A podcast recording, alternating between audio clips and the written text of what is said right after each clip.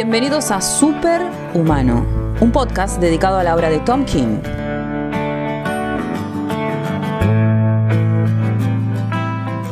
Bienvenidos a un nuevo episodio de Superhumano. Mi nombre es Eduardo y como siempre estoy acompañado por Fer y Lucas.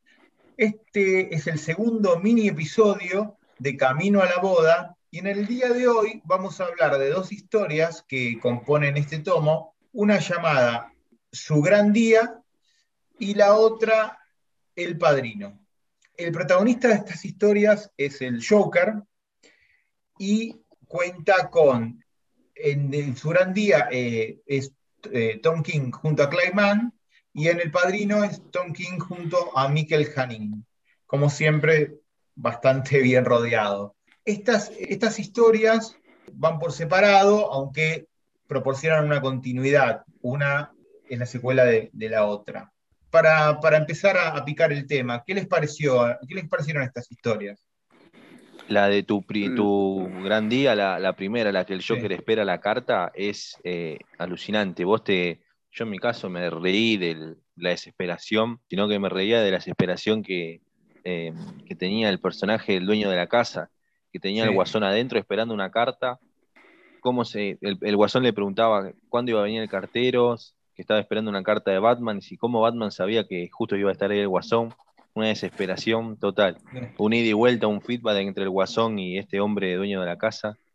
Eh, a mí me, dio mucha gracia, o sea, me, obviamente dentro de, me puse en el papel de, la víctima y, es una situación horrible, pero como lector eh, la, la, pasé muy bien leyéndolo. Fer. Eh, sí, como dice Festivo, una historia muy buena, es bastante retorcida y, es bien cortita. Creo que este venía en una especie de, tomo que se regalaba gratis en los supermercados en, Estados Unidos, que era Disney Nation, ¿no? Creo que era algo así, ¿no? Sí. Y que se, se, regalaban en Estados Unidos, que venía con otras historias y una especie de, publicaciones gratuitas que hacen ellos. Y sí, aparte tiene unos el arte de Clayman acá es, espectacular, tiene unas, tomas, unos, cuadritos del Joker que tiene una cara. No, hay una, hay una realmente, muy bueno. Hay una sí, cuando lo mira el tipo. Que lo mira el tipo que te morís, te morís del miedo con esa cara. No es terrible. Pero no sabés si, sí, muy no sabés si reírte o llorar. Yo, la verdad que me, yo disfrutaba, o sea, la verdad me reía. Claro. no puede ser tan. ¿En qué nivel? O sea, qué desesperación. Y empecemos a abrir un poquito el juego y comentamos de qué se trata la historia. En eh, su gran día está el Joker en la casa de una persona que no tiene nada que ver con Batman. Él, tiene secuestrada a esta persona y porque el Joker dice que allí va a llegar la invitación al casamiento, la invitación para él, para, para el Joker. Ahí te das cuenta cómo juega ¿no? el, este, esta, unión, este vínculo que cree tener el Joker con Batman, como diciendo, claro, ¿cómo no me va a invitar? Tiene que llegar la invitación. A la casa de una persona X muy ridícula. Encima hacía el voleo, lo mismo que un toquen el timbre y vos pensás que es el sodero y no, es el guasón y que está esperando una carta. Vos decís, ¿cómo, ¿qué carajo sabe Batman que, está acá el guasón o que, que yo vivo acá? Claro, y todo que es muy, es, muy, es, muy retorcida la historia, la idea que tiene, y este, uno como lector dice, sabe realmente en el momento piensas capaz que la carta llega ahí, pero después te pones a pensar lo ridículo de la situación de por qué habría de Batman de invitarlo al Joker. ¿Entendés? Entonces uno dentro de todo forma parte de esa locura que tiene el Joker en esta, en esta historia. Y más allá pero es muy triste el final igual, ¿eh? Claro. Y, más allá de eso, es, más allá de que lo invite o no, obviamente no lo va a invitar, pero ¿por qué mandaría la invitación a la casa de, nadie? justo ahí, ¿no? Bueno, justo ahí. Claro, y, bueno, y toda la historia es un juego psicológico entre esta persona y el Joker, donde están atrás de la puerta esperando que el cartero tire por él. Eh, en la, la, puerta tiene, tiene esa, rendija tipo buzón donde van a caer las cartas. Y eh, el Joker. Me vas a matar, le dice, me vas a matar. Todo el tiempo con ese juego, si lo va a matar, no lo va a matar. Esta persona en un momento toma un arma y un, arma del Joker y, es como que lo va a matar, y al final no sale la bala, sino que sale esa típica banderita que dice van. Entonces el, siguen con este, con este juego, con este juego, pero maníaco del Joker, eh, tratando de, desesperarlo al tipo. En un momento le, le cuenta le quiere contar una broma, el tipo no, no sabe, y, y es lo, lo que había mencionado antes, la cara que tiene el Joker cuando es como que se le ríe al tipo, Sí, sí. es, es, pero diabólica, es una cosa que, que la verdad que es una, una de las que más, que, que más impresión me causaron. Es tremendo, sí. es tremenda. Y el tremenda. tipo se tapa la cara, ¿viste? Como que está. Como que está derrotado ya, digamos. Sí, tapa el tipo así. está derrotado y en un momento, cuando ya el tipo ya no da más, no sabe qué va a pasar, llega una carta, una carta membretada, donde el Joker la abre y es como que finalmente llega la carta. Pero Eh, pero ahí la vamos a- ahí no vamos a no vamos a spoilear, es pero muy triste la- igual, ¿eh? la resolución es muy triste y la carta Por lo que dice la carta, más que nada. Claro, y la carta es algo que poco tiene que ver, obviamente, con, eh, con lo que sucede. El final, con esas dos viñetas, eh, que, que el Joker dice, y cuando estoy feliz mato gente, es, es, tremenda, es tremenda. Eh, luego pasamos Bueno, a, sí, a la historia de El Padrino, de Best Man, que Yo iba a decir que en el, en el final de esta historia, cuando llega la carta y que finalmente el Joker lo mata al tipo este, este, bueno, muestra esa facilidad que tiene el Joker de, de King de matar gente como si nada. Como Sí. ya pasó en la guerra de las bromas, eh, los acertijos que él mata, Mataba a mata y no, no, no, no para, digamos, sí, no para, digamos, no para de matar. Es un Joker realmente impredecible y bastante retorcido.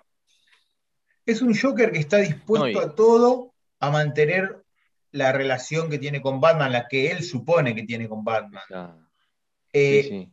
En, este, en The Best Man, el Joker está en un, eh, dentro de una iglesia. Se eh, escuchan los balazos. se escuchan, claro, hay balazos. La eh, onomatopeya de los balazos. Claro, y cae Batman, cuando cae Batman ya es una masacre la iglesia, y comienza un diálogo que se suscita durante las páginas. Pero no Eh, era un diálogo, o sea, la boda de Batman, era una boda cualquiera. Era una boda cualquiera, sí, una Así boda como cualquiera. hizo con este hombre una boda del voleo y se metió, empezó a matar gente y el, el novio ya empezó a rezar, vio cómo le mataban a la novia. Un- la verdad que el guasón está totalmente eh, sacado, impredecible acá. Claro, y en un momento él dice, "Se- y se me ocurrió, debo entrar a una iglesia, debo ir a una iglesia y matar a cada uno de los que esté eh, en ese lugar, y Batman va a venir a, va a venir hacia mí. O sea, el nivel de enfermedad del tipo es terrible. Esa, busca la- esa tensión sexual que lo satisface, viste, con Batman, como que no soy yo, soy vos, la, la- dos caras de la misma moneda, es eh, espectacular. Es como que está celoso en tal caso. Claro, está, está muy, sí, está mal con el tema este de que Batman se va a casar, está- lo lleva a un límite.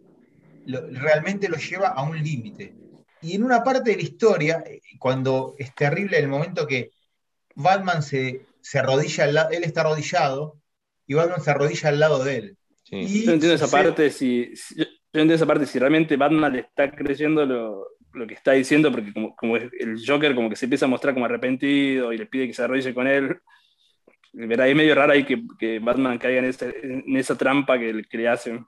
Pero sí da para muchas, la- muchas interpretaciones. El mejor momento, la, la entrada de los Rohirrim, como el Señor de los Anillos, es cuando entra Gatúbela. Ahí tenemos el Claro, punto en máximo. un momento entra Gatúbela, porque Gatúbela en, en un comienzo, co- en el final de- de- del número, de la, la primera parte de, de, de Best Man, de- del Padrino, eh, sucede algo, sucede un, un hecho que desencadena la segunda parte de la historia, que es cuando llega Gatúbela, que eh, Batman le había dicho que no se meta, y Gatúbela como no es Robin, sino que tiene su personalidad, eh, no le hace caso y, y- y se, y se mete. El- en este número en especial, lo que me llama la atención a mí es el diálogo entre ellos.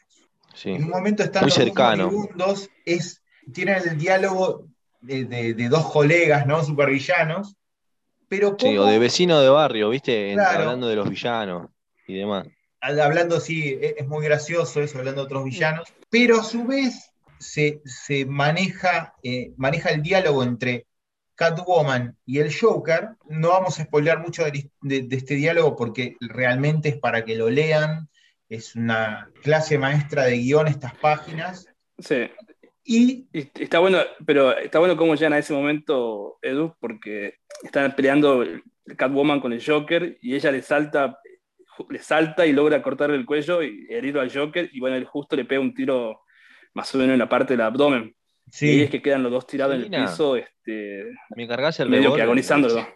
Celina, ¿me cargas el revólver, por favor? Que si me saco la mano de mi cuello me sangro. Sí. ¿Por qué lo haría Celina, no? sí, sí. No, es tremendo. Es tremendo. Y después, en una parte de la historia, volvemos a este hilo conductor de la felicidad de Batman, cuando el Joker le dice, es tremendo, le dice que la tiene que matar porque si ella lo hace feliz a Batman, entonces no es... ya no serían dos. No sería Batman. O sea, ya no sería Batman. Tienen ese, esa cosa, ese miedo que, tienen también muchos, a veces tienen lectores, de que si Batman es feliz no puede ser Batman. Ah. Y bueno, en, palabras de Joker, Batman se volvería aburrido. Ya no serían ellos dos. también es, para, es, para destacar también el, arte acá de Janín, de Miguel Janín, que las expresiones de dolor, de felicidad de Joker y tirando en el piso, el dolor, son increíbles este, los diseños que tiene. También el diseño que se ve de fondo de la iglesia es bastante bueno. los planos de, la iglesia destrozada, del Joker, y, Celina tirados, de... No, no, es una clase de, de Janín, eh, es un trabajo impresionante, impresionante. La verdad que es viñeta tras viñeta, es una obra de arte. Eh, eh, hay una página en particular que son nueve viñetas, que es cuando el Joker se, puede parar en un momento y empieza a ponerle balas al revólver para apuntar a Celina. Es la narración de esa página es terrible. Así que no vamos a contar mucho más de la historia porque. Aparte, es un tomo ágil de leer, no es que. Es, muy ágil. Es mucho, ¿viste? Es muy ágil. No es como el casamiento del hombre araña o el casamiento de, los cuatro fantásticos de Red Richards o, de Superman. Es más, más ágil. Acá participa mucho el arte. Totalmente. Sí, sí, sí, sí. Totalmente. Me gusta también esa última viñeta, cuando al final se eh, Selina se empieza a reír sola, también está muy buena esa última viñeta y, da para muchas interpretaciones. Sí, sí, en este punto eh, me atrevo a pensar de que el Joker le implantó la idea, aunque sea en algo muy chiquitito, a Selina de ¿le vas a hacer bien o le vas a hacer mal? Claro, y, y después veremos qué sucede, el sí o el no. Y así terminamos el segundo episodio de Camino a la Boda. Como siempre agradecemos a Cintia de Un Dulce Perfecto por la locución. Nos encontramos en unos días. Chao.